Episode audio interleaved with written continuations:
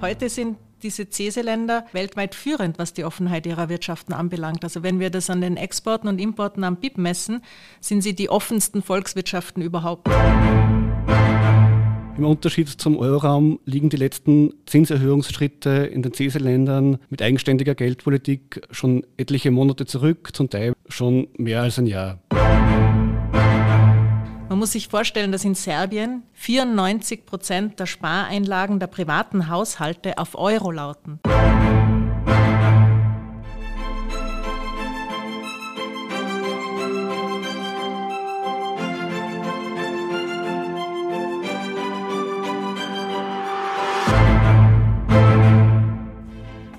Zentral-, Ost- und Südosteuropa eine Region, die für Österreich nach wie vor von enormer Bedeutung ist. Welche wirtschaftlichen Auswirkungen hat der Krieg in der Ukraine auf die Region? Wie sieht es mit Inflation und Zinsen in den einzelnen Ländern aus? Und was hat das alles mit der österreichischen Nationalbank zu tun? Darüber sprechen wir heute mit den ÖNB-ExpertInnen Julia Wörz und Matthias Lahnsteiner. Mein Name ist Christian Stöckel. Sie hören den Podcast der österreichischen Nationalbank. Hallo und herzlich willkommen zu einer weiteren Folge des Nationalbank Podcasts. Heute geht es um das Thema Osteuropa oder besser gesagt um die sogenannte CESE-Region, also Zentral-, Ost- und Südosteuropa. In der österreichischen Nationalbank gibt es dafür einen eigenen Schwerpunkt. Warum das so ist und was dort gemacht wird, das erklären uns unsere heutigen Gäste, die Leiterin eben dieses CESE-Referats in der ÖMB, Julia Wörz, und ihr Kollege Matthias Lahnsteiner. Liebe Julia, lieber Matthias, danke fürs Kommen. Schön, dass ihr da seid. Hallo, danke für die Einladung. Auch danke für die Einladung. Hallo. Gut, starten wir gleich los. Julia, die erste Frage. Warum beschäftigt sich die ÖMB so intensiv mit dem Themenbereich CESE, also mit Zentralost- und Südosteuropa? Naja, die österreichischen Banken waren ja nach der Ostöffnung unter den ersten, die in diesen Ländern investiert haben. Also diese Banken haben damit nicht nur eigene äh, Profitmöglichkeiten ausgeschöpft, sondern sie haben vor allem sehr viel an Know-how in die Region getragen. Sie haben westliche Finanzierungsstandards dort eingeführt und das hat sehr stark dazu beigetragen, dass diese Länder sich sehr erfolgreich von vormalig kommunistischen zentralen Planwirtschaften hin zu offenen Marktwirtschaften entwickelt haben. Heute sind diese CESE-Länder weltweit führend, was die Offenheit ihrer Wirtschaften anbelangt. Also wenn wir das an den Exporten und Importen am BIP messen, sind sie die offensten Volkswirtschaften überhaupt. Und neben der Finanzindustrie war da auch die Automobilindustrie, die eine wichtige Rolle gespielt hat, wo eben über Direktinvestitionen aus dem Westen sehr viel äh, an Kapital in die Region geflossen ist. Und die Slowakei ist heute zum Beispiel das Land mit dem relativ höchsten Anteil der Automobilindustrie weltweit. Also letztes Jahr wurden in der Slowakei 180 Autos pro Einwohner produziert. Im Vergleich dazu in Deutschland waren es 44 Autos pro Einwohner. Und auch die wirtschaftlichen Verflechtungen mit Österreich sind auch nach einer mehr als einer Generation eigentlich noch sehr hoch. Also rund ein Viertel der österreichischen Exporte und Importe ist mit der Region rund ein Drittel aller österreichischen Direktinvestitionen in der Region und zwei Drittel des Auslandsexposures der österreichischen Banken ist in der Region. Und gerade daher ist es natürlich für die österreichische Nationalbank, die auch die Aufsicht der Banken macht, besonders wichtig, über diese Region sehr gut informiert zu sein. Mhm. Also weiterhin sehr wichtige Region für Österreich, aber eben auch für die österreichische Nationalbank. Matthias? Ja, genau. Ich möchte da am Punkt zu den Banken anknüpfen mit der Präsenz der österreichischen Banken stieg gleichzeitig auch das Interesse der ÖNB an der CESE-Region. Im Kontext der ÖNB-Aufgaben im Bereich Finanzmarktstabilität ist es unerlässlich, auf eine stets aktuelle und fundierte Expertise im Haus zurückgreifen zu können. Wir bauen hier auch auf einen gewissen Erfahrungsschatz auf, denn die ÖNB hat bereits zu Beginn der 1990er Jahre damit begonnen, hier einen regionalen Schwerpunkt zu etablieren im europäischen System der Zentralbanken und im Austausch mit internationalen Organisationen wie OECD und IWF kann die ÖMB mit dieser Spezialisierung punkten. Und wir bringen uns natürlich bei Themen mit äh, CESE-Bezug stark ein. Ja, ich möchte sagen, wir sind da natürlich nicht die einzige Notenbank im Eurosystem, die so einen regionalen Schwerpunkt hat. Also die finnische Notenbank, die beschäftigt sich hauptsächlich mit China und auch Russland. Oder zum Beispiel die spanische Notenbank, die ist intensiv äh, in der Lateinamerika-Analyse oder die portugiesische Notenbank, die sich mit ausgewählten afrikanischen Ländern beschäftigt. Bei uns ist es aus logischen Gründen im Zentralost- und Südosteuropa. Mhm. Also das ist Expertise, die die ÖMB in das Eurosystem einbringt. Schauen wir uns vielleicht gleich etwas genauer die wirtschaftliche Lage in diesen CESE-Ländern an, also in Zentralost- und Südosteuropa. Auch angesichts des russischen Angriffskrieges gegen die Ukraine beginnen wir vielleicht gleich mit den beiden Ländern, die am stärksten davon betroffen sind, also mit Russland und der Ukraine. Wie schaut es denn da wirtschaftlich derzeit aus? Ja, die Ukraine ist natürlich auch wirtschaftlich massiv getroffen. Denken wir etwa an umfangreiche Zerstörungen von Infrastruktur und Exportkapazitäten, Fluchtbewegungen im Inland und ins Ausland und einen BIP-Rückgang von beinahe 30 Prozent im letzten Jahr. Heuer sehen wir ein paar positive Anzeichen. Es wird ein leichtes Wirtschaftswachstum erwartet, die Inflation ist klar rückläufig und die Fremdwährungsreserven der ukrainischen Notenbank zeigen einen deutlichen Anstieg. Entscheidend, um die ukrainische Wirtschaft am Laufen zu halten, sind ausreichende und kontinuierlich fließende internationale Finanzhilfen. Die Lage bleibt aber leider aufgrund der russischen Kriegsführung äußerst herausfordernd. Die russischen Luftangriffe halten an, wovon auch die für die Exportwirtschaft wichtigen Häfen stark betroffen sind. Außerdem hat Russland jenes Abkommen auslaufen lassen, das den Export ukrainischen Getreides über Schwarzmeerhäfen ermöglicht hat. Ein weiteres Problem stellt aktuell die hohe Arbeitslosigkeit dar. Sobald der Wiederaufbau aber an Dynamik gewinnt, wird die demografische Entwicklung zunehmend Schwierigkeiten mit sich bringen. Es könnte sich ein Arbeitskräftemangel einstellen. Um die Abwanderung zu mindern, bleibt es wichtig, Infrastruktur und Wohnungen stetig wieder aufzubauen, soweit möglich bereits in besserer Qualität im Sinne eines äh, Building Back Better. Noch ein Punkt zur Ukraine. Die Verbesserung institutioneller Rahmenbedingungen ist essentiell für die wirtschaftliche Perspektive des Landes und spielt auch für den angestrebten EU-Beitritt eine wichtige Rolle. Also über die Ukraine könnten wir lange reden, aber für die ZuhörerInnen ist es sicher auch interessant zu erfahren, wie es in Russland aussieht. Ja, also in Russland sehen wir ganz deutlich, dass die Sanktionen bereits Wirkung zeigen. Sie zeigen vor allem Wirkung auf die Budgetsituation des Landes und auch auf die Exporte und somit auf den Handelsbilanzüberschuss. Das Abschmelzen dieses Handelsbilanzüberschusses, das kommt nicht nur dadurch zustande, dass sie ähm, teilweise die Exportmöglichkeiten eingeschränkt sind, sondern vor allem auch durch die Erholung der Importe. Aber insgesamt zusammengenommen bewegt es eine Abwertung des Rubels gegenüber dem Euro. Und vor dem Hintergrund dieser Rubelschwäche und der anziehenden Inflation war die russische Notenbank im August dazu genötigt, in einer außerordentlichen Sitzung eine deutliche Zinserhöhung zu veranlassen. Man sieht also, dass dieses makroökonomische Management im Sanktionsumfeld schwieriger wird. Wobei gleichzeitig sich der Rückgang des BIP in Grenzen hält. Man darf aber nicht übersehen, dass die Nachfrage dafür sehr stark vom öffentlichen Sektor getrieben wird und dass die Produktion von Kriegsgütern sehr stark das Bruttoinlandsprodukt positiv beeinflussen. Abgesehen von Ukraine und Russland, äh, wie ist denn eure Einschätzung bezüglich der gesamten CESE-Region? Ja, wenn wir in die gesamte CESE-Region blicken, dann wird klar, dass das externe Umfeld einfach schwierig ist. Also es ist gekennzeichnet durch ein niedriges Wachstum, substanzieller Inflation im Euroraum. Es gibt geopolitische Unsicherheiten, eben aufgrund des gerade genannten russischen Angriffskriegs gegen die Ukraine aber auch Wachstumsrisiken aufgrund des schwachen Wachstums in China, global gesehen jetzt einmal gesprochen. Wir konnten in den CSE-EU-Ländern bereits letztes Jahr einen deutlichen Anstieg der Inflation beobachten. Also die Inflation begann dort allerdings bereits schon ein Jahr früher zu steigen als im Euroraum. Bereits Mitte 2021 haben wir da einen massiven Anstieg der Inflation gesehen und die Notenbanken haben auch sehr rasch darauf reagiert mit Zinserhöhungen. Also dieser Zinserhöhungszyklus in der osteuropäischen Region hat circa ein Jahr vor der EZB bereits begonnen. Dadurch aber vor allem auch durch äh, höhere Energiepreise haben sich auch die Leistungsbilanzpositionen äh, verschlechtert. Heuer sehen wir schon einen Rückgang der Inflation und auch die Leistungsbilanzpositionen sollten sich ein bisschen verbessern über das Gesamtjahr, weil eben vor allem auch diese Energieimportpreise jetzt wieder rückläufig waren. Ein Faktor, der jedoch ein Risiko auch für die längerfristigen Wachstumsaussichten darstellt, ist der Arbeitsmarkt. Also hier, es wurde schon kurz angesprochen, auch bei der Ukraine, aber insgesamt für Osteuropa allgemein sehen wir deutliche Knappheiten am Arbeitsmarkt. Das könnte auf der einen Seite auch dazu führen, dass der Rückgang der Inflation auf die Zielwerte der Notenbanken dadurch erschwert wird. Aber wenn wir längerfristig denken, dann stellt die demografische Entwicklung wirklich ein ernstes Problem für diese Länder dar. Es werden nämlich nicht nur zu wenig Arbeitskräfte zum Teil da sein, sondern auch die Skillprofile stimmen häufig nicht mit den Anforderungen überein. Mhm.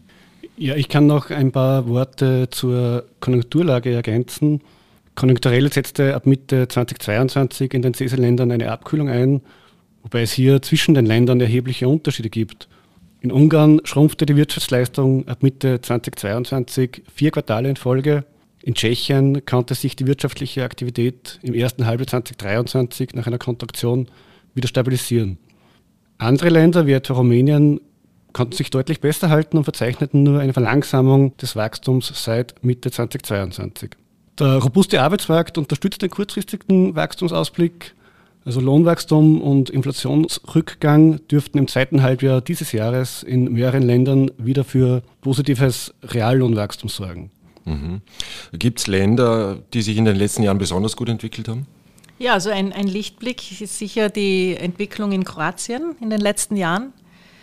Die Wirtschaftspolitik hat sich da stark fokussiert, äh, die, den Euroraum-Beitritt vorzubereiten und mit 1.1. diesen Jahres, also 1.1.2023, ist Kroatien ja dann dem Euroraum beigetreten. Und der Erfolg war auch deswegen, weil alle Akteure, also die Regierung, die Notenbank, die Interessensvertreter hier über Jahre hinweg an einem Strang gezogen haben. Und das ist, glaube ich, auch bemerkenswert und stellt ein Positivbeispiel dar. Es war natürlich möglich, weil eine gewisse politische Stabilität im Land herrschte. Und Kroatien weist auch eine relativ gute Budgetposition auf. Und die Staatsschuldenquote ist in den letzten Jahren deutlich zurückgegangen. Das ist insofern bemerkenswert, als ja Kroatien nach der globalen Finanzkrise vor über zehn Jahren sechs Jahre lang sich in einer Rezession befand und nun also makroökonomisch sehr gut dasteht. Und mit dem Euroraum-Beitritt fielen dann auch schlagartig die Fremdwährungsrisiken im Bankensektor weg und die Finanzierungskosten des Staates sanken. Und es freut uns, dass vielleicht auch unsere Analysen oder unsere Mitwirkung in den entsprechenden EZB-Gremien ein klein wenig zu diesem Erfolg beigetragen haben. Ja, ein wichtiger Punkt ist, glaube ich, noch, dass in Kroatien sowie auch in Rumänien und weiteren Ländern der Zufluss von EU-Mitteln eine ganz besondere Rolle spielt. Dieser Zufluss dieser EU-Mittel schlägt sich realwirtschaftlich positiv auf die Investitionstätigkeit nieder und kann zugleich aus Zahlungsbilanzsicht eine stabile externe Finanzierungsquelle darstellen. Die EU-Integration und die enge wirtschaftliche Verflechtung mit den westlichen EU-Ländern sind jedenfalls wichtige Säulen für den wirtschaftlichen Aufholprozess in der CESE-Region. Dies war ja auch der Ausgangspunkt, warum die ÖMB sich mit der Region so intensiv befasst. Mhm. Also Kroatien durchaus ein Positivbeispiel. Ja, kann man gut so sagen. Ihr habt die Inflation und den Anstieg der Zinsen erwähnt. Was bedeutet dieser Anstieg der Zinsen für die Bankensektoren in CESE und wie sind diese generell aufgestellt? Ja, also die meisten Bankensektoren in den CSE-EU-Ländern weisen hohe Kapitalisierungs- und Liquiditätspuffer auf. Seit der globalen Finanz- und Wirtschaftskrise hat sich auch die Refinanzierungsstruktur verbessert, hin zu heimischen Einlagen, weg von Auslandsverbindlichkeiten. In einigen Ländern stellt auch die hohe Profitabilität einen gewissen Polster dar. Höhere Zinsen unterstützen ja tendenziell das Nettozinseinkommen, insbesondere in der ersten Phase, wenn die Zinseinnahmen rascher steigen als die Zinskosten. Wenn ich kurz einwerfen darf, das ist natürlich aus der Sicht der Bankensektoren in der Region gesprochen. Mhm. Wie schon vorher kurz erwähnt, der Zinszyklus schaut auch etwas anders aus. Im Unterschied zum Euroraum liegen die letzten Zinserhöhungsschritte in den CESE-Ländern mit eigenständiger Geldpolitik schon etliche Monate zurück, zum Teil schon mehr als ein Jahr. Das heißt, die mit den Zinsanstiegen einhergehenden negativen Bewertungseffekte, etwa bei Staatsanleihen, dürften bereits verdaut sein.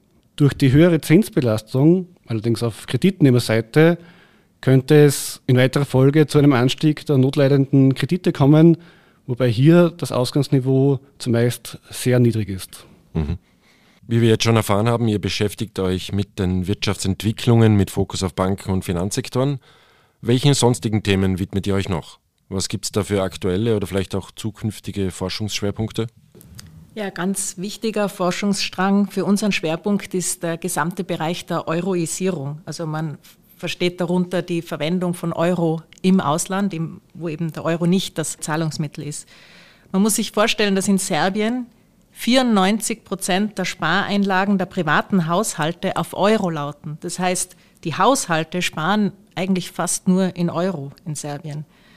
Aber was uns natürlich auch interessiert, ist nicht nur die Verwendung von Euro im Ausland, sowohl als Cash als auch äh, als Kreditwährung, also Währung für Kredite oder äh, für Einlagen, sondern auch die wirtschaftlichen Erwartungen, sowas wie Vertrauen in die Institutionen und auch, was treibt die Finanzentscheidungen von Individuen in der Region. Da haben wir eine Umfrage laufen. Äh, einmal im Jahr lässt die ÖNB eine Umfrage unter Privatpersonen in zehn Ländern in Zentralost- und Südosteuropa durchführen, das sogenannte ÖNB Euro-Survey. Dabei erheben wir ganz wichtige Informationen eben einerseits über die Bargeldhaltung von Euro, über das Sparverhalten und auch die Verschuldung von Individuen. Aber die Umfrageteilnehmerinnen und Teilnehmer, die werden auch zu ihren wirtschaftlichen Einschätzungen generell befragt, zu ihren Erwartungen, aber auch zu ihren Erfahrungen, zum Beispiel Inflationserfahrungen. In diesen Ländern sind die ja viel rezenter. In unserer Generation haben dort Leute noch Hyperinflation erlebt, was bei uns in Westeuropa höchstens unsere Großeltern noch erlebt haben. Also die Ergebnisse dieses äh, ÖNB Eurosurvey sind auf unserer Homepage verfügbar.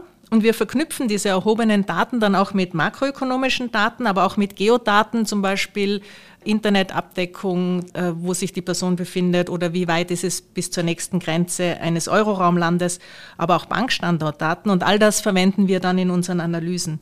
Und unsere Daten zeigen zum Beispiel, also ich möchte jetzt nur ein rezentes Ergebnis kurz erwähnen, dass der Krieg in der Ukraine hat wieder zu einem deutlichen Anstieg der Verwendung von Fremdwährungen und insbesondere des Euro als eben sicherer Währung geführt. Mhm. Also Euro als sicherer Hafen, wenn es große Krisen gibt?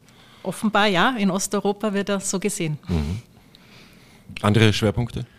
Ja, ein weiterer wichtiger Forschungsbereich befasst sich mit der grünen Transformation. Nach der Transformation von zentralen Planwirtschaften hin zu offenen Marktwirtschaften stellt dies die zweite große wirtschaftliche Veränderung in diesen Ländern dar innerhalb einer relativ kurzen Zeit. Fragen, die uns beschäftigen, sind, wie gestaltet sich dieser Prozess im Ländervergleich innerhalb der Region und auch im Vergleich zu anderen Regionen? In welchen Bereichen lassen sich Schwachstellen in Bezug auf Emissions- und Energieintensität identifizieren? Inwiefern werden EU-Mittel sinnvoll genutzt, um diese Schwachstellen zu adressieren? Ja, auch zu den Bereich Immobilienmärkte haben wir in den letzten Jahren einiges an Expertise für diese Region aufgebaut. Im Juni gab es zum Beispiel einen halbtägigen Workshop, den 91. Ostschurfix aus unserer Serie zu Zentralost-Südosteuropa. Da wurden unter anderem auch politische Maßnahmen diskutiert, wie man mit dem Problem der Erschwinglichkeit oder besser gesagt der geringeren Erschwinglichkeit von Wohnraum für viele Haushalte äh, entgegentreten kann. Also diese Cost-of-Living-Krise, die wir derzeit sehen aufgrund der hohen Inflation, die zieht sich ja durch viele Bereiche unserer Analysen. Das fordert nicht nur die Geldpolitik aufgrund der hohen Inflation, sondern wenn die Budgets der Haushalte eben durch steigende Lebens- und Wohnkosten belastet sind, dann spielt das ganz klar auch eine Rolle für die Finanzmarktstabilität in der Region und ist damit für die ÖNB wieder von großem Interesse und von Relevanz. Ja, dieser Liste kann man noch wirtschaftliche Konvergenz ganz allgemein hinzufügen, Strukturwandel, insbesondere die Veränderungen in der Automobilindustrie.